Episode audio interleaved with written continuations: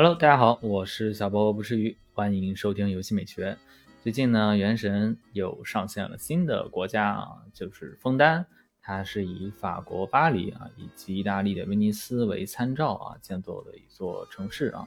那么它也是有非常经典的巴黎大下水道啊，就是能够走走人，甚至能够行军的这么宽大的一个下水道啊。那么每次当我国这个就是历经大暴雨的时候啊，就是总会想到这个巴黎的这个下水道啊，包括说很多这个媒体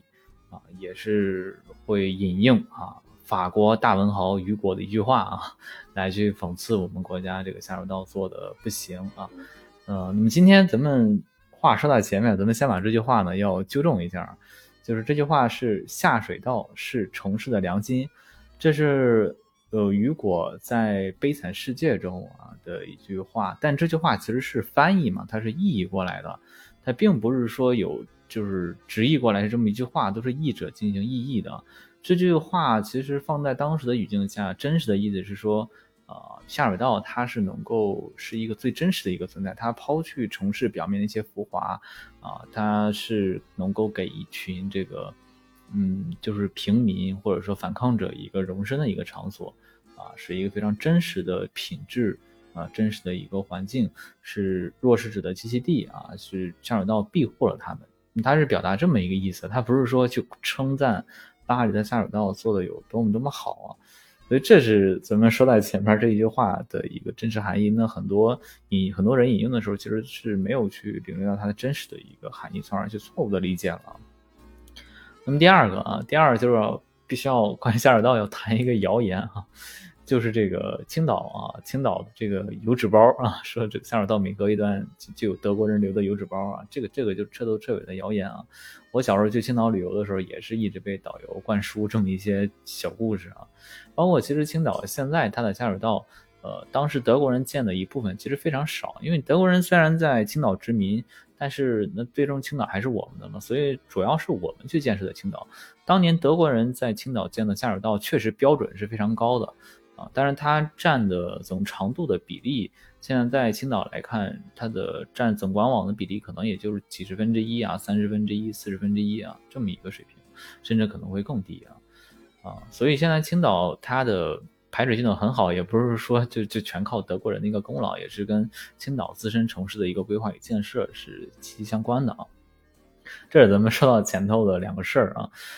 那接着咱们再说这个下水道呢，就是对我们来说啊，其实是非常重要的。虽然我们平时呢可能都不想去看它，甚至想有意的去躲着它，因为它可能都比较脏嘛，但其实它对我们。的切身的影响是非常大的。最简单的，就比如说我们日常的洗漱啊，我们洗澡啊，我们上厕所。那如果没有下水道，那如果说你如果你去一个落后的农村，如果你再去做这些活动，你会发现是非常难的。包括你这些污水的处理也是特别麻烦的。这跟我们的生活品质息息相关。那另一个呢，就是当发生特大暴雨的时候。啊，就是如果下水道做的不行的话，那非常容易产生内涝啊，进而形成整个城市的大型灾难，进而影响我们的生命。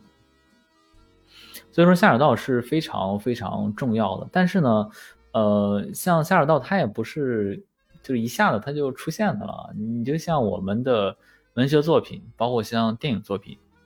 出现以下水道为主题或者为题材的记载，其实也是在。近代啊，现代会比较多，好像古代啊就就比较少，所以就让我产生一个疑问：那为什么巴黎当时就建了这么大的下水道？那为什么我们国家的一些古都，呃，古代的时候没有建这种大型的下水道呢？那是不是因为这个觉得这种大型的下水道是没有必要的呢？所以才没有这么建呢？还是出于什么原因呢？所以就带着这些思考呢，啊，也是去探索枫丹城啊，也是查阅了一些资料去。到底去研究这些原因是什么啊？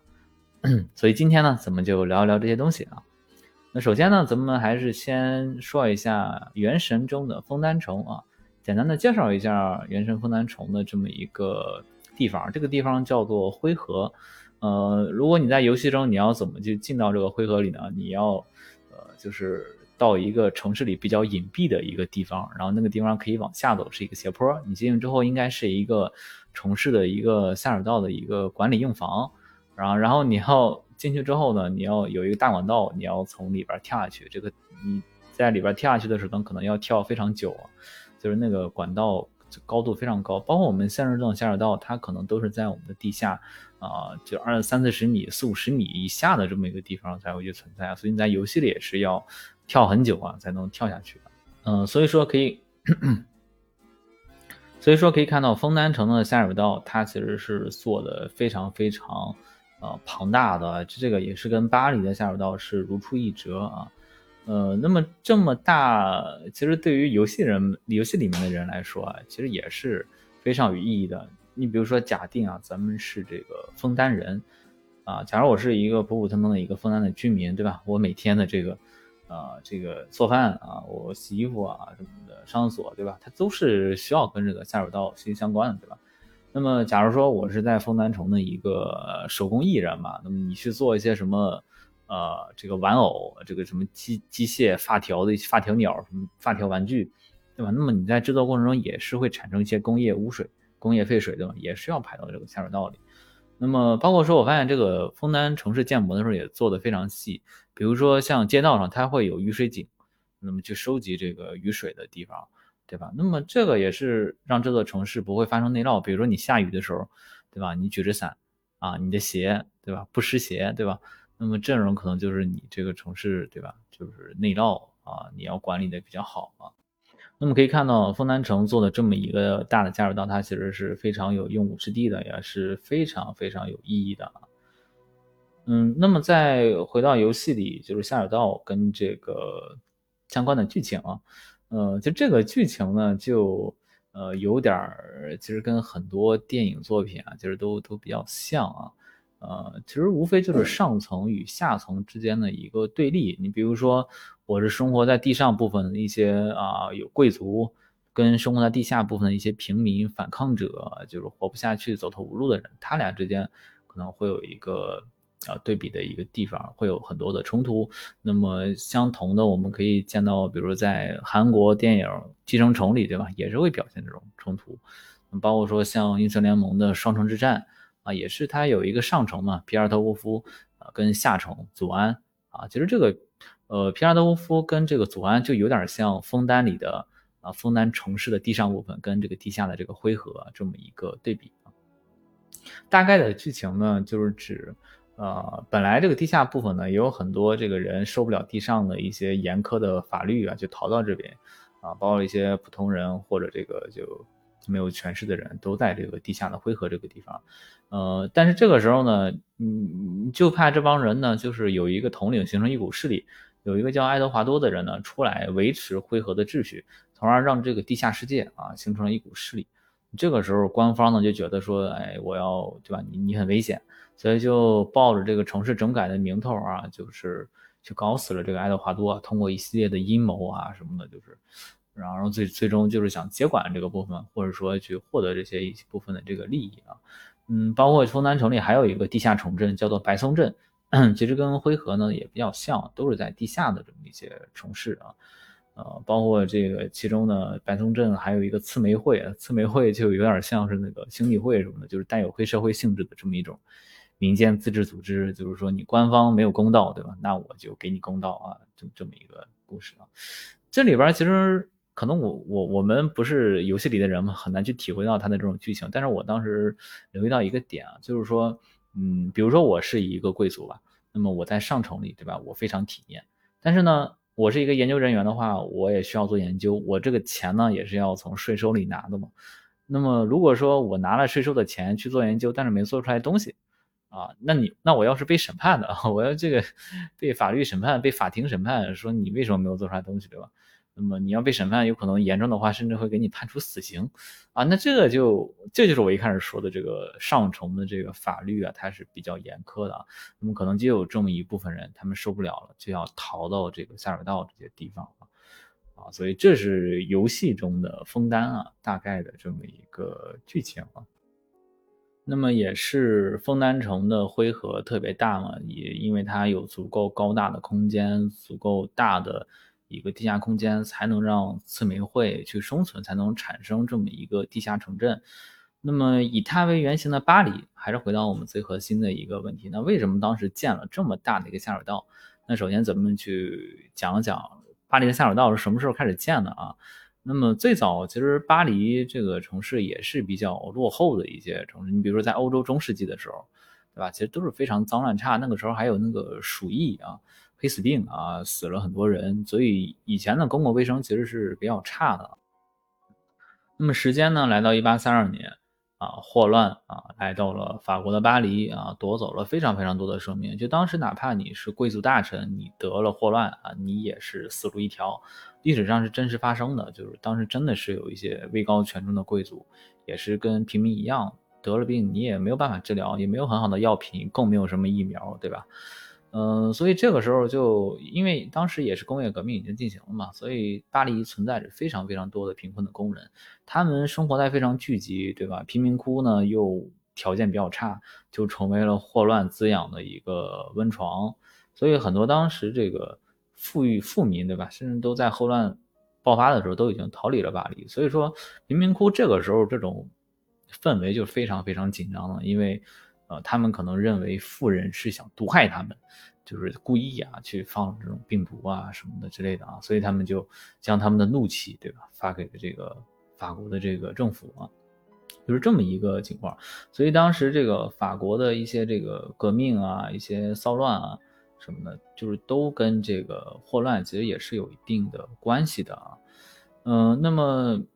这个事情到一八五几年，十九世纪中期的时候开始得到了改善啊，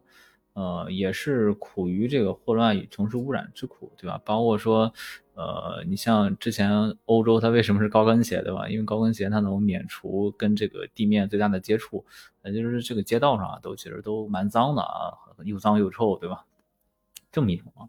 那当时是谁去改变了呢？是一个叫奥斯曼的一个人啊。奥斯曼他当时是塞纳河省的省长，也就是这个巴黎。巴黎也不是自古以来叫巴黎，当时就是塞纳叫塞纳河省。那么塞纳河省省长这个奥斯曼呢，他是跟这个当时的拿破仑三世关系是还是不错的，并且拿破仑三世他本身也比较喜欢建筑，同时还给别人做过建筑设计，所以他对巴黎这座城市的规划也是比较上心的啊。所以当时就想拿出来很多钱进行这个改造这个巴黎。啊，所以这个时候呢，就是建造了一个非常宽阔的下水道。那么除了下水道之外呢，整座城市宽敞的这个林荫大道啊，以及城市里会有一些小公园、小花园啊，都在这个时候有了。我们现在好像想啊，这个奥斯曼，包括这个拿破仑三世，他们这个好完美啊什么的，就是直接就给民众对吧发福利，去拿拿出来钱去改善这个环境，好像听起来挺不错的。那么真实的原因真的是这样吗？对吧？如果说你只是为了去简单的去改善环境，那你为什么一定要把下水道做的那么宽那么大呢？因为当时呢，它不像我们今天就城市化程度很高，所以呃，就是城市的这种排涝的这种需求会比较大，因为你很多地方都是硬质嘛，这个水下不去，你只能通过有限的排污管下水道进行这个收集这个雨水啊。包括说这个现在我们的工业废水啊，生活污水也比以前要远远的多嘛。所以好像看当年十九世纪中期的时候，难道这个奥斯曼跟拿破拿破仑三世他就有先见之明，认为知道这个百年之后巴黎就需要这么大的下水道进行排水吗？啊，所以肯定是不是的啊。那么搜了一些资料，其实当时看他们当时最主要的原因呢，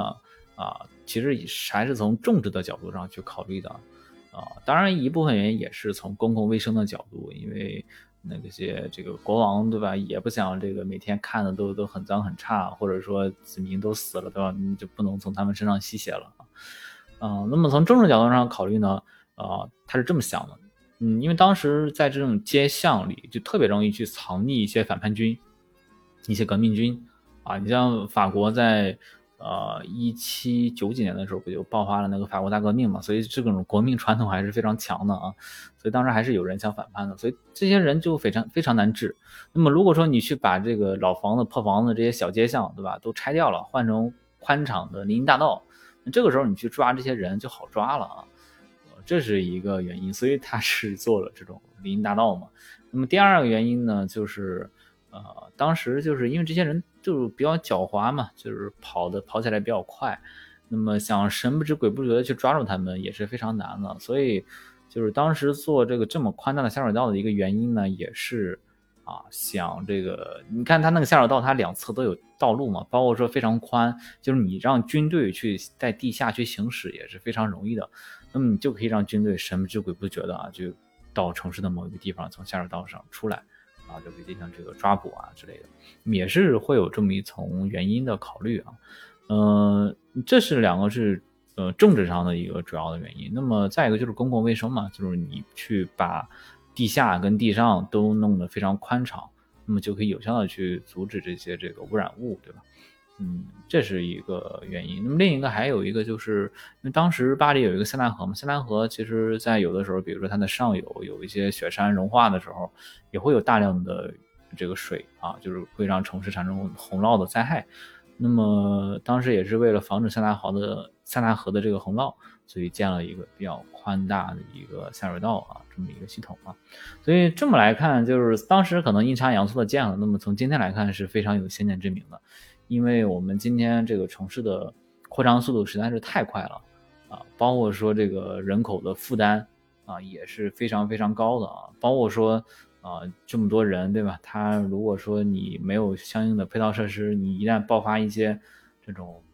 公共卫生事件，对吧？也是比较麻烦的啊。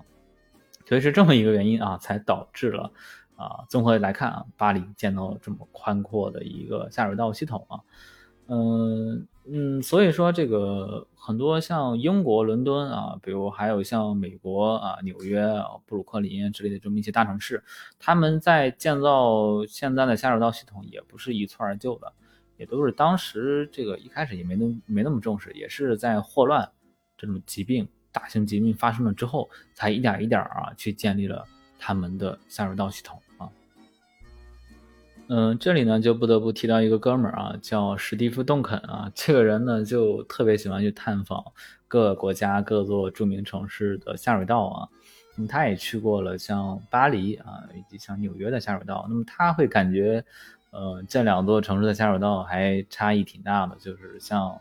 呃，当时巴黎呢，它就是一个政府规划的产物嘛，就当时奥斯曼啊，就是主要主主领嘛。所以它是有非常严格的一个秩序的，同时各个方方面面都会考虑。但是像美国纽约，它的下水道，它美国土地都是私有的嘛，嗯，包括说他们建的时候也不是由政府主导去建的，都是下水道都是经济市场的产物嘛，所以其实就可能这一块儿那一块儿那一块儿那一块儿其实是比较乱的，所以就可以看到就是巴黎的这个下水道博物馆。啊，也是有原因的，跟历史上的这些东西都是息息相关的啊。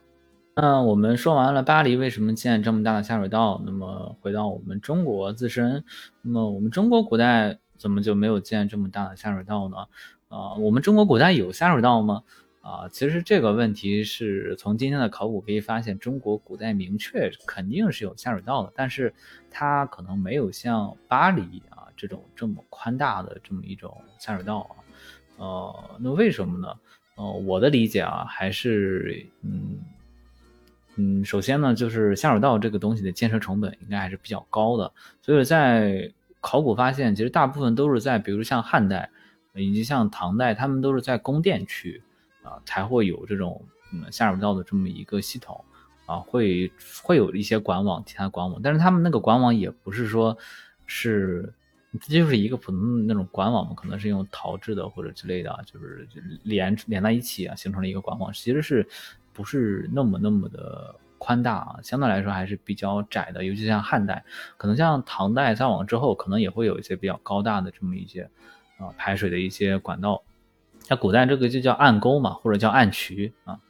嗯，但是还是建设成本还是比较高的。那这个东西。呃，你就想一下，如果说我是建条河用来排洪，对吧？我有条河就行了。那么你要建暗渠，还要在上面再去盖上一层石板之类的，肯定成本是高的，包括你维护起来也是比较麻烦的。当然，你皇宫呢，我觉得也是，皇帝他也不想闻一些臭味儿，对吧？所以说还是有必要去建这个暗渠的啊。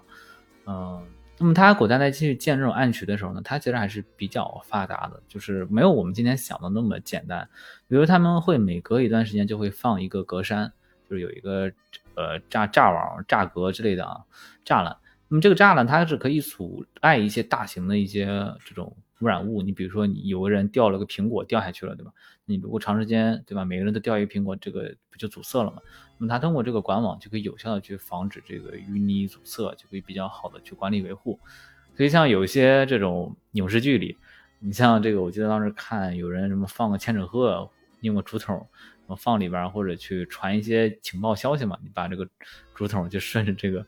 呃，就是在皇宫里，对吧？慢慢它就飘到这个外面这个地方。这个其实是不太现实的，其实这个古代它都是有一套比较严密的这么一个系统啊。当然说，如果你是从名曲，比如皇宫的名曲是跟这个民间的名曲是连在一起的，那么也是有可能性的。但是我从严谨的角度上讲，我觉得应该名曲它也会存在这么一些阻拦的这么一些山隔啊。嗯，所以说中国的古代它是以明区为主啊，以暗区为辅的这么一种排水体系。呃，那么像呃像中国有一个叫应该叫赣州吧，它的福寿沟，其实直到现在也是非常非常啊，就是直到今天，它还是在发挥着它的一个作用啊，这个也是比较有意思的啊，嗯，也是非常厉害的啊。那么像其他的城市，比如像长安。啊，当年我们大唐盛世长安，那个时候是也是以明区为主、暗区为辅的这么一种排水体系啊，啊，也是皇宫可能它是以暗区比较多，民间还是明区。那么，嗯，同样我们可以看到在原神中的李月城，它也是有明区，就是在路的两侧，你其实是有水，那个水它不是一个景观的河流啊，它它是其实是应该啊，在游戏里它是有一个排放啊污水的这么一个作用的啊，所以这是一个啊。啊，包括现在你去到农村里，农村可能有的路的两侧它也会有排水的排水的沟渠，有的可能就是明漏的，对吧？有的可能是上面盖一些石板，能够盖住它啊，但往往这个味道还是会飘上来。所以说，如果你在大唐的长安，那么很有可能这个路的路上靠近那些明渠的地方，它也是有味道的，还是不太好闻的啊。所以呢，也不是我们看古装剧想象的古代啊，有有那么那么的美好啊。所以这是一个，所以说呢为什么古代没有像巴黎那么大的下水道呢？因为对吧，古代对吧，不是需要这么去抓反抗军对吧？它不需要在地下建那么大，并且当时呢，可能呃霍乱去袭击袭击到中国的时候对吧，也也也没有，也是比较晚了对吧？一一八也就十九世纪的事儿了，所以之前呢可能也没有出现过这么这么大的一些这个问题啊，所以。没有去建啊，包括当时这个奥斯曼跟拿破仑三世他们建这么大，其实也心里也没有那么多数，对吧？他们也不是真的从这个呃科学的角度上去考虑，对吧？当时的科学也没有那么那么的发达啊，所以可能就是从重的角度上考虑才建了那么宽大的一个下水道啊。包括说他们当时对于管网的一个标准，可能也没有一个我们今天这么标准的体系啊。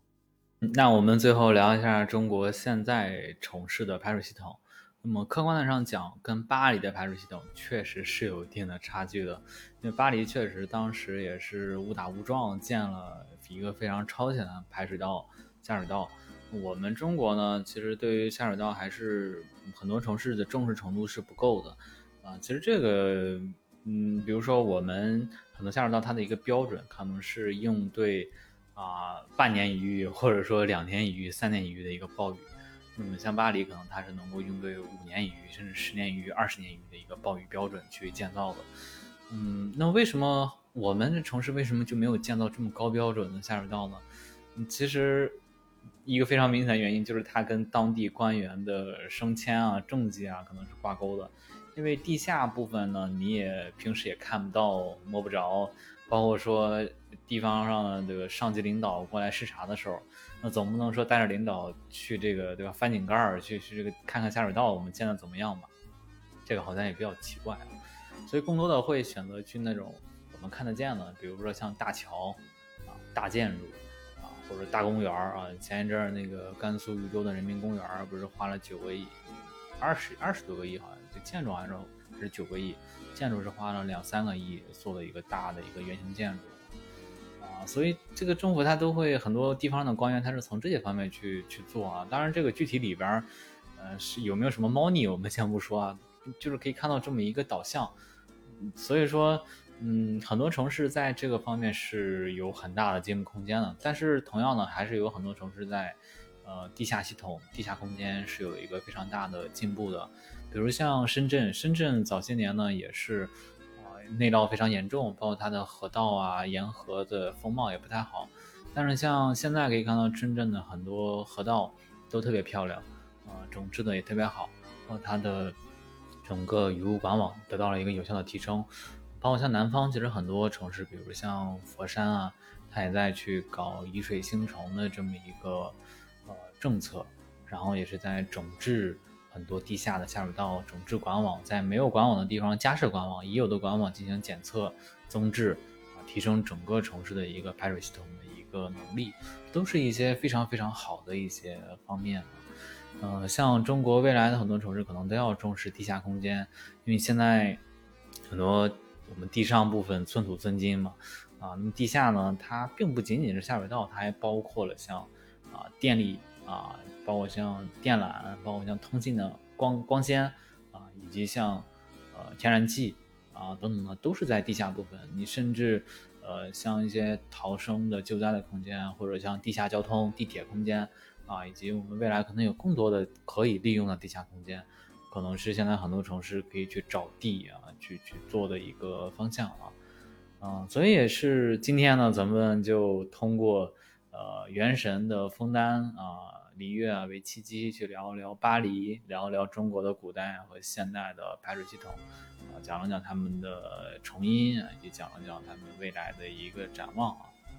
如果说这期节目啊，你觉得，有对你有所帮助啊！欢迎你点赞，欢迎你投一投月票，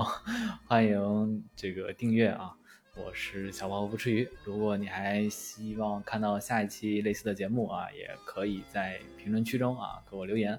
我会去结合我学的专业，尽量去做一些啊既有一点娱乐性啊，又同时兼有着那么一点点啊专业性深度的一些内容啊。那我们下期节目见，拜拜。